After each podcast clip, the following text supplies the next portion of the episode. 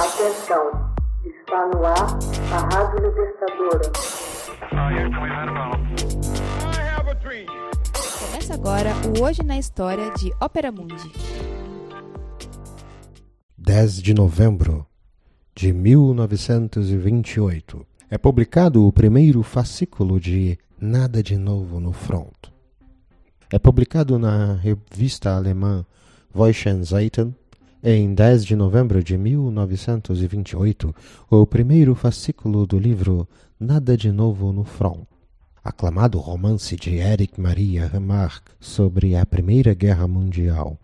Remarque, nascido Erich Paul Remarque, nasceu em 1898, na Baixa Saxônia, em uma família de ancestrais franceses. Alistou-se no exército alemão aos 18 anos e foi mandado para o front ocidental, onde foi ferido por cinco vezes, a última gravemente. Retornando à Alemanha após a guerra, mudou o sobrenome para parecer de origem francesa. Lá, exerceu várias atividades: professor, pedreiro, piloto de carros de corrida, jornalista esportivo. Tudo isso enquanto trabalhava em seu primeiro romance, o protagonista de Nada de Novo no Front é Paul Baumer, um jovem soldado alemão lutando nas trincheiras da Primeira Guerra Mundial. A história começa em 1917, quando metade da companhia de Bauman cai nas refregas. Ao longo do livro, o próprio Poe é ferido e hospitalizado, volta para casa sob licença e retorna aos campos de batalha, apenas para ser morto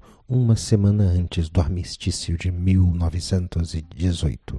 Após a publicação dos capítulos na revista Voice o livro foi editado no ano seguinte e vendeu um milhão e meio de exemplares naquele mesmo ano.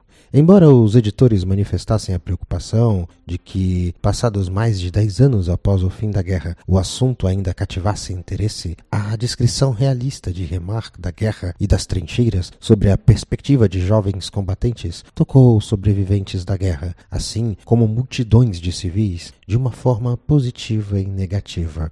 Os mais duros críticos de Remarque eram seus compatriotas. Muitos consideravam que o livro prestava um esforço contrário à guerra germânica e que Remarque havia exagerado os horrores do conflito para levar adiante sua agenda pacifista.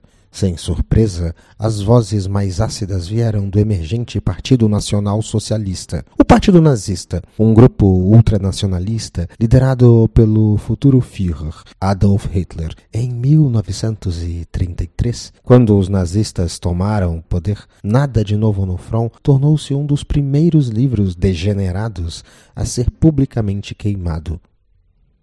Traduzido para mais de 20 idiomas, o romance foi adaptado para o cinema em 1930, nos Estados Unidos. Exibido no Brasil sob o título de Sem Novidades no Front, o filme foi premiado com o Oscar de Melhor Filme e Direção. A mensagem pacifista não perdeu sua eloquência no rosto inocente do herói Poe, interpretado por Lee Wayers. Remarque iria publicar outros nove romances, todos tratando dos horrores da guerra e da luta para entender seu motivo. O último livro, A Noite em Lisboa, foi implacável na condenação à Segunda Guerra Mundial e à tentativa de Hitler de perpetrar a exterminação dos judeus e de outros, como diziam os nazistas, não povos, a tese de raça superior propagada por tal ideologia. Após ter sua cidadania alemã revogada em 1938, Remarque emigrou para os Estados Unidos. Frequentador assíduo da vida noturna de Nova York, nos anos de 1930, ele era visto acompanhado de belas atrizes como Marlene Dietrich em Hollywood. Remarque viveu os seus últimos anos de vida às margens do lago Maggiore, em Porto Ronco, na Suíça italiana.